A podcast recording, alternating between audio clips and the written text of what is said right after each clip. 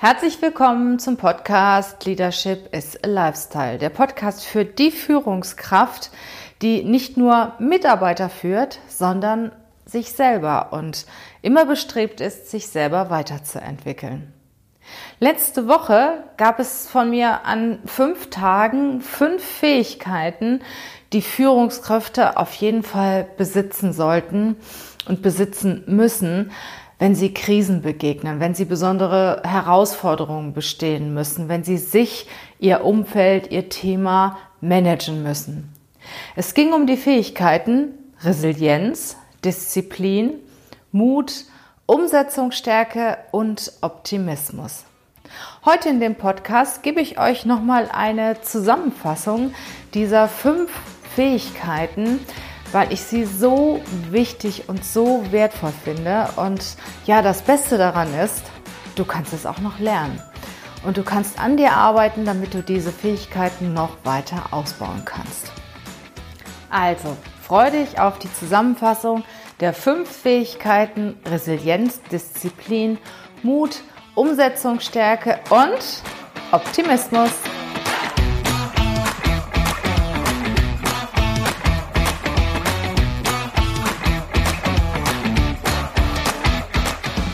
Herzlich willkommen zum Podcast Leadership is a Lifestyle. Der Podcast für Führungskräfte, die neben ihrer Karriere ein erfülltes und gesundes Leben führen möchten. Mein Name ist Regina Volz. Ich zeige dir, wie du das Beste aus dir, deinem Leben und deinem Business machen kannst. Und jetzt geht's los. Viel Spaß mit der heutigen Folge.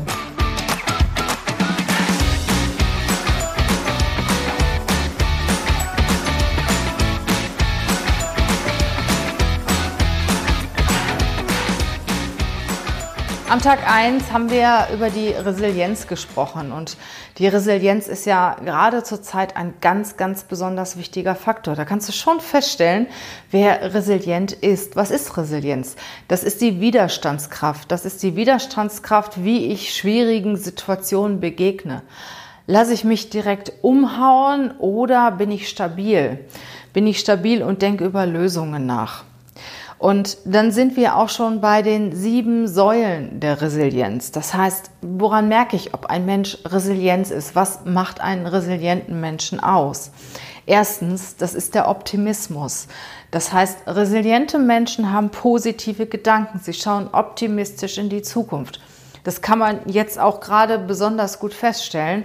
Wer halt nur schwarz redet und erzählt, wie schlimm alles ist und wie scheiße die Regierung reagiert und die Verschwörungstheorien und die Wirtschaft und Rezession und was es alles Schlimmes geben wird. Und dann gibt es wieder andere, die sagen, okay, da haben wir jetzt, sind wir im Moment ein Loch und das wird einen Moment lang noch ein Stück tiefer, aber dann geht's wieder besser als zuvor. Und das ist Optimismus. Ja, das zweite ist die Akzeptanz. Ich akzeptiere die Situation, die gegeben ist, weil ich kann sie nicht ändern. Ich kann aber überlegen, was mache ich daraus? Das heißt, ich akzeptiere den Status quo, jammer nicht lange rum, sondern setze mich hin und überlege, was kann ich machen? Wo wir dann schon bei Punkt drei sind. Das heißt, resiliente Menschen haben eine sehr starke Lösungsorientierung. Sie denken nicht in Problemen, sondern in Lösungen. Punkt vier war Verlassen der Opferrolle. Das heißt, sie jammern nicht lange rum und bemitleiden sich, sondern stehen auf und go for it. Fünftens ist der Teil Eigenverantwortung. Ich bin verantwortlich für das, was am Ende rauskommt. Ich bin auch für mein Ergebnis verantwortlich. Klar, wir haben jetzt eine schwierige Situation, aber jeder geht damit anders um. Und ich bin am Ende des Jahres verantwortlich, was ich für einen Umsatz habe, was ich für ein Ergebnis habe, was ich aus der Situation gemacht habe. Der sechste Punkt ist, ich finde ein sehr, sehr wichtiger und bedeutender Punkt, die Netzwerkorientierung. Habe ich ein Netzwerk? Kenne ich Menschen, die das wissen, was ich nicht weiß? Kenne ich Menschen, die ich um Hilfe bitten kann? Und tu das auch. Habe ich ein gesundes Netzwerk und lasse ich auch Leute in mein Leben, die mir gut tun? So, siebtens ist die Zukunftsplanung. Das heißt, ich habe Pläne, Visionen, ich habe Ziele, ich arbeite an meiner Zukunft und ich schaue optimistisch in die Zukunft. Ja, das waren jetzt die sieben Säulen der Resilienz. Daran erkennst du, ob jemand wirklich widerstandsfähig ist. Aber wie wirst du so? Tja, da habe ich dir auch was mitgebracht. Und ich habe dir noch neun Punkte an die Hand gegeben, wie du deine Resilienz noch besser ausbauen kannst, wie du deine Resilienz stärken kannst. Das fängt damit an, Punkt 1, reflektiere deine bisherigen Rückschläge und überlege dir, was du daraus gemacht hast. Wie schlimm war es wirklich? Was hast du daraus gelernt? Und äh, verharre auch nicht so lange in dem, was so schlimm war, sondern überlege einfach mal, was hast du daraus mitgenommen? Weil fast aus jeder negativen Situation gibt es etwas Positives, was du daraus mitgenommen hast. Das zweite ist, reflektiere deine Erfolge. Seh nicht nur schwarz, sondern überlege dir, was habe ich geschafft in meinem Leben? Was habe ich Besonderes gemeistert? Welche Situation habe ich schon geschafft? Was hat mich schon stark gemacht? Und ich sag mal, wenn du dir Situationen vor Augen hältst, die du in der Vergangenheit gemeistert hast, dann wirst du stärker und selbstbewusster. Für einen selber ist so vieles so selbstverständlich. Und für andere, ich kann mich noch daran erinnern, als ich als Personalleiterin bei einem Konzern tätig war, ich habe das mehrere Jahre gemacht und irgendwann habe ich gedacht, Mensch, ich kann das eigentlich im Schlaf.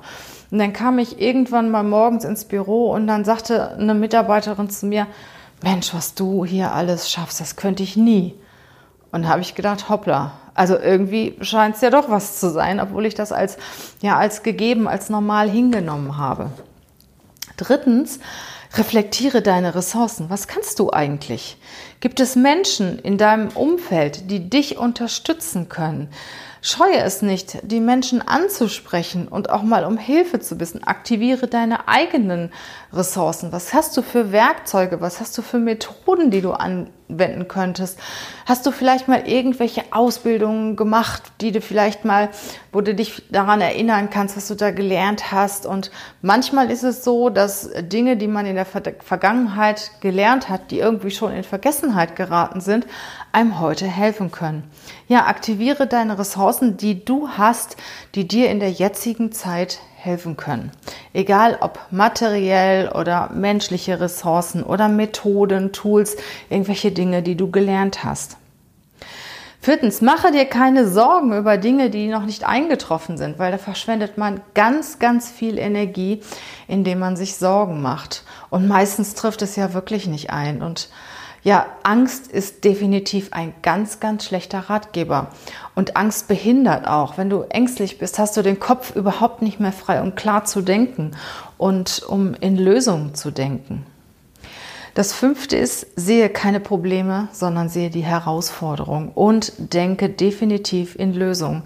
Es gibt Leute, die sich so tief in das Problem vergraben und immer wieder Probleme finden, in jeder Lösung auch ein Problem sehen komm raus aus, aus dieser negativen Rolle, sondern sehe das Positive und akzeptiere das Thema, was du im Moment zu bewältigen hast und finde die Lösung.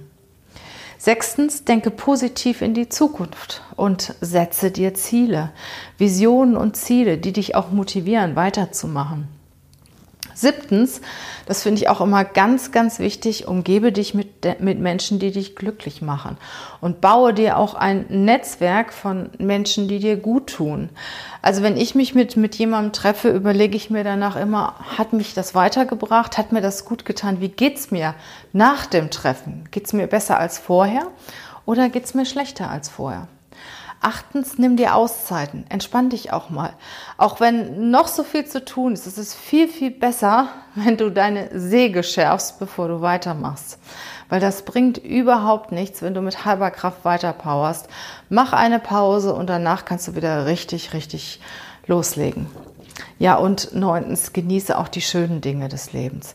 Auch wenn es mal nicht so gut läuft, es gibt immer schöne Dinge. Und wenn es nur ein gutes Buch ist, ein Abendessen mit lieben Menschen, ein Glas Wein, eine, gut, eine gute Musik, ein Kinobesuch, überleg dir, was dir gut tut. Ein warmes Bad, was auch immer. Aber genieße das Leben, genieße auch die schönen Seiten des Lebens, weil jeder Tag ist nur einmal da und er kommt nie wieder. Der zweite Punkt war die Disziplin. Wir haben über die Disziplin gesprochen. Was ist Disziplin? Disziplin ist das Beherrschen des eigenen Willens, der eigenen Gefühle um Neigung und ja, mit dem Ziel, etwas zu erreichen. Und Disziplin ist wichtiger als Talent. Es gibt Menschen, die haben Talent und wissen das auch und ruhen sich auch ein Stück weit aus auf ihrem Talent. Und dann gibt es andere, die sind diszipliniert und arbeiten, arbeiten, arbeiten. Und die Leute sind nachher besser als die, die, die, die talentiert sind, weil Einstellung und Disziplin schlägt Talent. Das kann man zum Beispiel an vielen Sportlern sehen. Es nutzt nichts, wenn du Talent hast, Fußball zu spielen oder Golf zu spielen, Tennis zu spielen, wenn du nicht übst und wenn du keine eiserne Disziplin hast. Dann kriegst du das nicht hin. Ich habe von der Story von Ronaldo erzählt. Der Trainer hat erzählt, dass er nie in seinen 30 Jahren der Trainertätigkeit nie so einen disziplinierten Menschen kennengelernt hat wie Ronaldo, der schon vor dem Training da war und nach, nach dem Training, als alle unter der Dusche standen, hat er noch ähm, Tore schießen geübt. Und äh, er hat selten oder noch nie, wie er sagt, einen Menschen gehabt oder trainiert, der so diszipliniert war wie Ronaldo.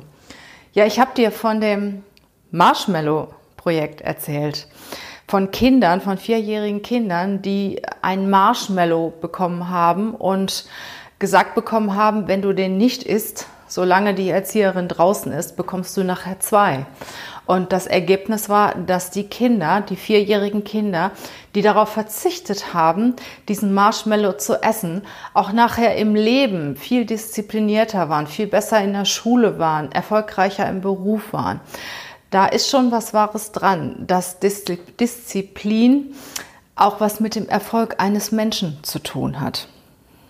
Und wann bist du besonders diszipliniert? Du bist diszipliniert, wenn du ein Warum dahinter hast, wenn du genau weißt, das will ich erreichen. Und das ist ja so wichtig, dass du dann auch bereit bist, dafür Opfer zu bringen.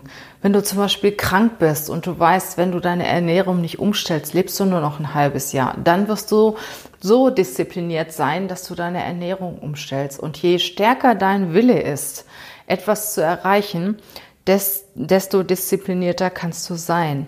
Und das ist das Wichtigste, dass du dir ein Warum setzt. Was willst du erreichen? Warum? willst du dich jetzt disziplinieren? Warum willst du was anderes essen? Warum willst du jeden Tag Sport machen? Warum willst du sparen? Was auch immer. Setz dir das Warum. Und wenn das Warum stark ist, wirst du dein Ziel auch erreichen. Das ist dann das zweite, setz dir die richtigen Ziele. Das heißt, neben dem Warum musst du natürlich ein Ziel vorgeschaltet haben. Du hast das Ziel, was weiß ich, 10 Kilo abzunehmen. Und warum willst du abnehmen? Ja, weil du dann gesünder bist, weil du schöner bist, weil du mehr Energie hast, was auch immer. Und drittens, visualisiere dein Ziel. Zum Beispiel auf einem Vision Board oder schreib es dir auf. Schreib dir jeden Tag deine Ziele auf. Halte sie dir immer vor Augen. Und neben dem Aufschreiben ist es natürlich auch ganz wichtig, die Ziele zu fokussieren. Das heißt, sich auch bildlich vorzustellen, sich vorzustellen, wie es ist, wenn du es erreicht hast. Wenn du es erreicht hast, dass du die Medaille im Sport bekommen hast oder wie geht's dir, wenn du wieder ganz gesund bist? Wie fühlst du dich da? Oder wie geht's dir, wenn du diese 10 Kilo abgenommen hast? Was ist das für ein Gefühl, wenn du auf einmal die Hose anziehst, die dir zu eng war und die schlammert auf einmal? Boah, was ist das für ein tolles Gefühl? Also stell dir das vor, fokussiere das, dann wird das Warum und das Ziel werden dann auch noch stärker. Ja, und erledige eine, eine Aufgabe nach der anderen. Was auch ganz schlimm ist, wenn du so eine starke Aufgabe hast, so ein starkes Ziel hast und hast aber zwei, drei davon, dann fällt es dir natürlich sehr, sehr schwer, alle drei äh, zu halten und bei allen dreien diszipliniert zu sein. Das ist genauso wie man sagt, ein Hund, der drei Hasen jagt, wird keinen fangen. Jagt er nur einen, wird er diesen Hasen fangen. Also erledige eine Aufgabe nach der anderen und setze dir ein großes, starkes Ziel nach dem anderen. Ja, und auch bei diesem Thema gilt, mache Pausen. Entspann dich, mach auch mal Ruhepause und reflektiere dich auch mal. Es ist so wertvoll, wenn du diese, diese Fähigkeit hast, dich zu disziplinieren, weil Disziplin ist das Geheimnis der Zielerreichung. Wenn du Disziplin beherrschst, wenn du das, wenn, wenn du diszipliniert sein kannst, wenn du ein großes Warum hast, wirst du auch dein Ziel erreichen. Und ich sage immer ganz gerne, Disziplin ist die höchste Form der Selbstliebe.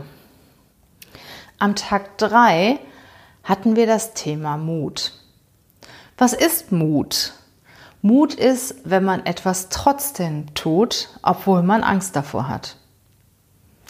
Ja, Mut ist die Fähigkeit, in einer gefährlichen, riskanten Situation seine Angst zu überwinden und die Komfortzone zu verlassen. Weil es ist natürlich einfach und bedarf nicht so viel Mut, wenn man sich innerhalb der Komfortzone befindet. In dem Moment, wo du die Komfortzone verlässt, musst du ein Stück weit Mut haben. Mut heißt aber auch, Ja zu dir zu sagen und vielleicht Nein zu jemand anderen. Das heißt nicht das zu tun, was andere von dir wollen, sondern das zu tun, was du willst. Mut heißt auch ohne Maske zu umzulaufen. Mut ist es, wenn du authentisch bist. Mut ist es, wenn du kein Schauspieler bist, sondern Mut heißt auch, zu dir selbst zu stehen. Und kannst du lernen, mutiger zu werden? Ja, du kannst lernen, mutiger zu werden, denn Mut ist wie ein Muskel, der wächst und stärker wird, je mehr du ihn trainierst. Du schaffst immer mehr, immer mehr und traust dir auch immer mehr zu. Wie kannst du Mut lernen? Auch hier habe ich wieder neun Punkte für dich, wie du es lernen kannst, mutiger zu werden. Es fängt damit an, dass du dir eine Liste machst, dass du dir eine Liste machst mit den Dingen, ja, die Mut erfordern, die du gerne mal machen möchtest, die aber Mut erfordern. Es muss noch nicht mal was Großes sein. Es kann kann auch, können auch Kleinigkeiten sein, wie zum Beispiel so und so viele Menschen am Tag loben, weil du nicht, obwohl du sonst nicht so gerne mit Menschen sprichst oder mal fremde Menschen anzusprechen. Das zweite ist, jeden Tag eine Kleinigkeit erledigen. Zum Beispiel eine Kleinigkeit aus der Liste. Eine Kleinigkeit, die für dich bedeutet, mutig zu sein. Zum Beispiel mal Nein zu sagen. Oder ja, eine Dame an eine Kassiererin anzulächeln oder einen Kassierer, wenn du sonst eigentlich eher zurückhaltender bist oder irgendwie einen Menschen anzusprechen. Also mach dir eine Liste und der Punkt zwei ist, versuche jeden Tag etwas von dieser Liste zu erledigen. Das dritte ist, gehe kleine Schritte. Wenn du zum Beispiel das Thema auf deiner Liste stehen hast, du willst mal vor tausend Leuten sprechen, dann fang nicht direkt mit den tausend an, sondern fang erst mal auf dem Geburtstag deiner Tante, Onkel, Opa, Oma, äh, Eltern oder sonstiges an. Halt eine Laudatio. Spreche erst mal vor einer kleinen Gruppe, bevor du an die große gehst, weil auch die Künstler, die auf die meisten Künstler, die auf großen Bühnen auftreten, haben auch klein angefangen und in kleinen Pubs gespielt, gesungen. Und später erst zum Beispiel die Beatles, die haben vor kleinen Gruppen, ganz, ganz kleinen Gruppen gespielt und kamen erst später, als sie berühmt waren, auf die großen Bühnen. Und nur so funktioniert's aber auch. Wenn du direkt auf die große Bühne kommst, dann wird es echt schwierig. Ja, das vierte ist übe, übe, übe. Das heißt, wenn du so was Großes vorhast, wie zum Beispiel eine Rede auf der Bühne zu halten, übe so lange, bis du es im Schlaf kannst. Weil je sicherer du bist, je besser du das beherrschst, was du sagst, ja, desto einfacher ist es nachher. Und man sollte dich nachts wecken können und du sprichst deine Rede, du kannst deine Rede halten und dann bist du selbstsicher und hast Mut und dann traust du dich auch auf die Bühne und danach geht's dir so richtig, richtig gut. Dann bist du nämlich an diese Herausforderung gewachsen. Das fünfte ist, betrachte mal deine Angst mit einem sachlichen Auge. Was kann denn schlimmstenfalls passieren? Was kann denn passieren, wenn du zum Beispiel auf der Bühne stehst und den Faden verlierst? Ja, dann fängst du mit einem anderen Punkt an und irgendwann kommst du wieder drauf. Und es gibt ganz, ganz viele Redner, die haben auch mal schlechte Reden gehalten. Also ich kenne einige, die haben davon erzählt, dass die ersten Reden eine Katastrophe waren und dadurch sind sie aber nachher immer besser geworden. Also überleg dir, was kann schlimmstenfalls passieren und was kannst du denn daraus mitnehmen? Ja, das sechste ist, sei entspannt, auch wenn es mal daneben geht. Wie oft fallen die Kinder hin, wenn sie laufen lernen und sie stehen immer wieder auf. Und das siebte ist, sei immer gnädig mit dir selber. Sei so gnädig mit dir, wie du auch mit anderen bist. Manchmal ist man so hart zu sich selber, so hart würde man zu anderen gar nicht sein. Achtens, geh dein eigenes Tempo und fange erst an, wenn du bereit bist. Das heißt, nimm dir nicht so viel vor, was dich überfordert, sondern nimm dir so viel vor, wie, wie du es schaffen kannst. Aber nimm dir was vor. Das ist wichtig. Geh in kleinen Schritten, nimm dir jeden Tag etwas vor, mach das auch und freu dich dann, dass es geschafft hast. Und die Woche später nimmst du dir wieder mehr vor. Ich sag mal, wenn du zum Beispiel vorhast, ich sag mal, wir wohnen im 15. Stock, ich könnte mir vornehmen, auch mal bis zum 15. Stock die Treppen raufzulaufen. So, dann fange ich am ersten Tag nicht mit dem 15. Stock an, da bin ich mir ganz sicher. Aber irgendwann mal werde ich so weit sein, dass ich bis zum 15. Stock komme. Und das ist so richtig, richtig cool. Ja, und dann sind wir beim letzten Punkt. Stell dir immer vor, wie es ist, wenn du es im Endeffekt geschafft hast. Wenn du es durchgezogen hast, du hast es geschafft und das macht dich stark. Wenn du etwas geschafft hast, bekommst du mehr Selbstvertrauen. Und dieses Selbstvertrauen macht dich auf der anderen Seite wieder mutiger. Mut macht dich stark und wenn du etwas geschafft hast, wovor du ursprünglich Angst hattest, steigt dein Selbstwertgefühl und dein Selbstvertrauen in dich selber und in deine Fähigkeiten. Also, fang direkt damit an. Der Punkt 4 war die Umsetzungsstärke. Was ist Umsetzungsstärke? Ja, jeder kennt das. Ne?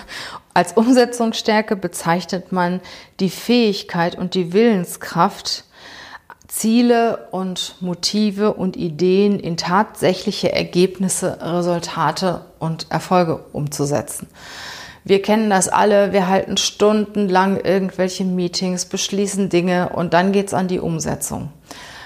Und dann haben viele ein Problem. Wir sind Wissensriesen und Umsetzungszwerge und es ist so wichtig, etwas umzusetzen. Umsetzungsstärke hat aber auch etwas mit Perfektionismus und Qualitätsbewusstsein zu tun. Mir geht es auch schon mal so, dass ich denke, Mensch, das muss noch besser werden, noch besser. Und im Endeffekt haust du das nicht raus.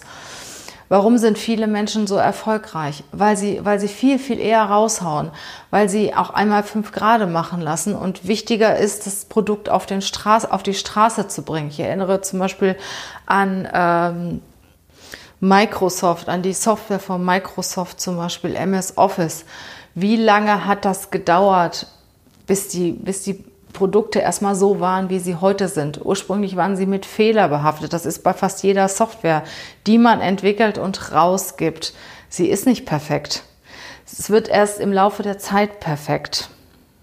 Aber leider ist es so, dass nur 10% der Führungskräfte über eine gesunde Umsetzungsstärke verfügen. Alle anderen zaudern und versuchen, irgendwelche Fehler zu vermeiden und es immer besser zu machen und besser zu machen. Und nur 10 Prozent aller Führungskräfte schaffen es, umsetzungsstark zu sein und ihre Dinge auf die Straße zu bringen. Was macht denn Umsetzungsstärke aus? Das ist erstmal Fokussierung. Fokussier dich auf dein Thema. Das ist so ähnlich wie mit dem Hund, der die drei Hasen nicht fangen kann. Das zweite ist Selbstmanagement. Du hast dich selbst im Griff. Du kannst dich selbst managen und steuern.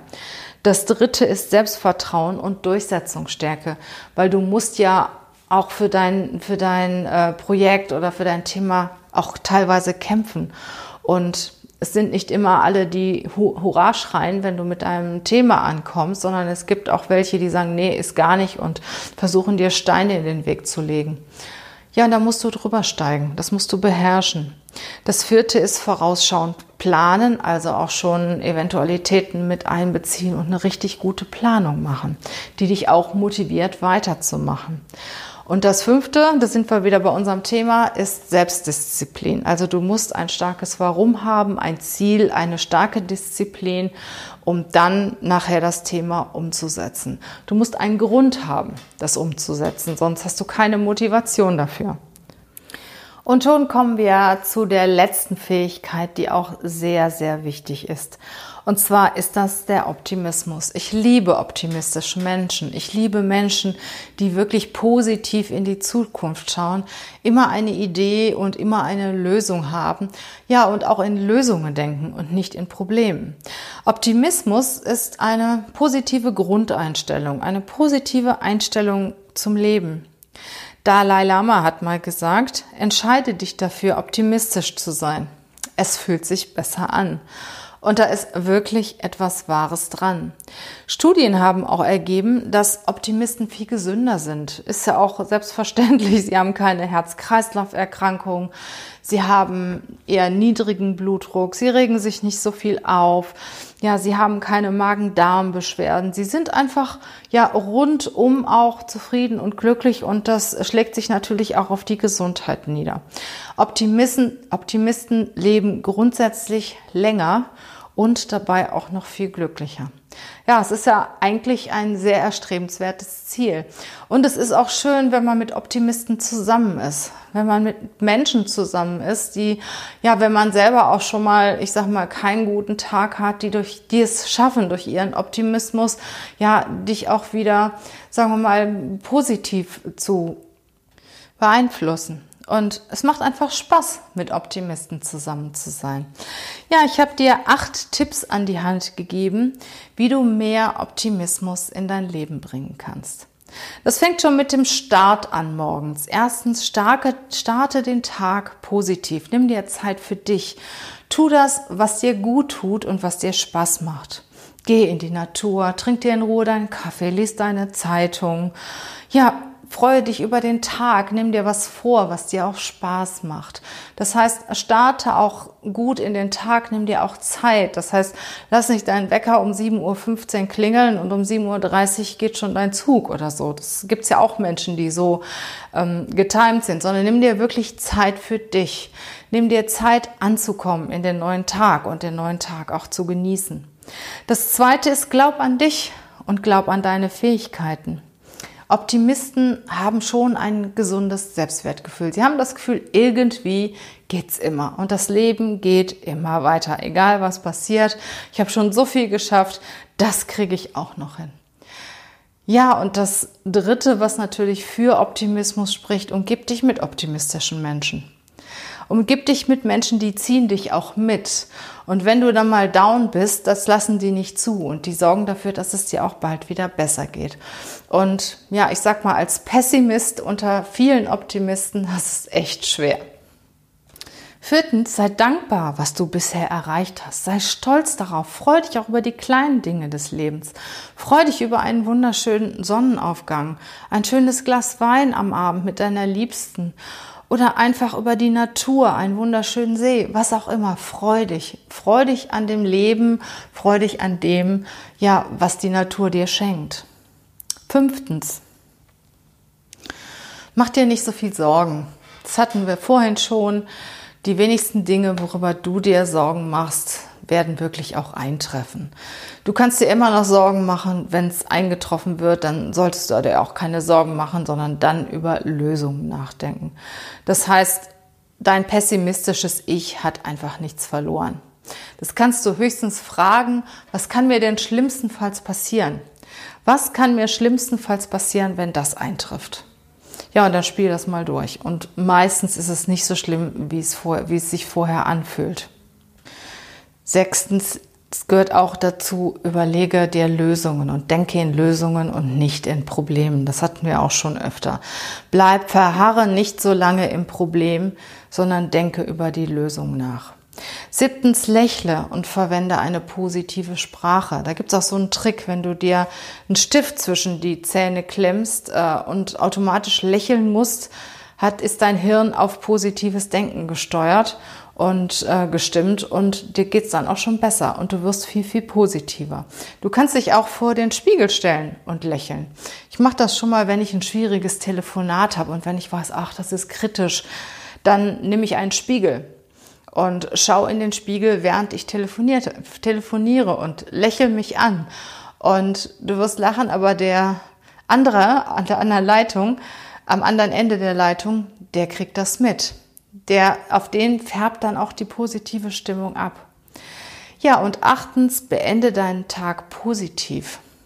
Das heißt, mach am Ende des Tages etwas, was dir gut tut. Überleg dir auch nochmal, was ist denn heute Positives passiert? Auch wenn das eine oder andere an dem Tag gewesen ist, was nicht so toll war. Aber überleg dir doch trotzdem mal, wofür war dieser Tag jetzt wertvoll? Freu dich über die positiven Dinge, die an diesem Tag eingetreten sind. Ja, die wahren Optimisten sind nicht überzeugt, dass alles gut gehen wird. Aber sie sind überzeugt, dass nicht alles schiefgehen kann. Das sagte mal Friedrich Schiller. Und ich wünsche mir und ich wünsche dir, dass du den einen oder anderen Punkt umsetzen kannst noch mehr Resilienz in dein Leben lässt, diszipliniert sein kannst, wenn du etwas erreichen willst, dass du mutig bist und dein Selbstvertrauen dadurch stärkst, dass du umsetzungsstark bist, gerade jetzt die Dinge, die du verändern willst, dass du die auch umsetzt und ganz, ganz wichtig, dass du optimistisch durch das Leben gehst. Ich danke dir fürs Zuhören. Freue mich natürlich auch über eine positive Bewertung bei iTunes. Mach's gut, bleib gesund und hab eine schöne Zeit. Bis bald, deine Regina.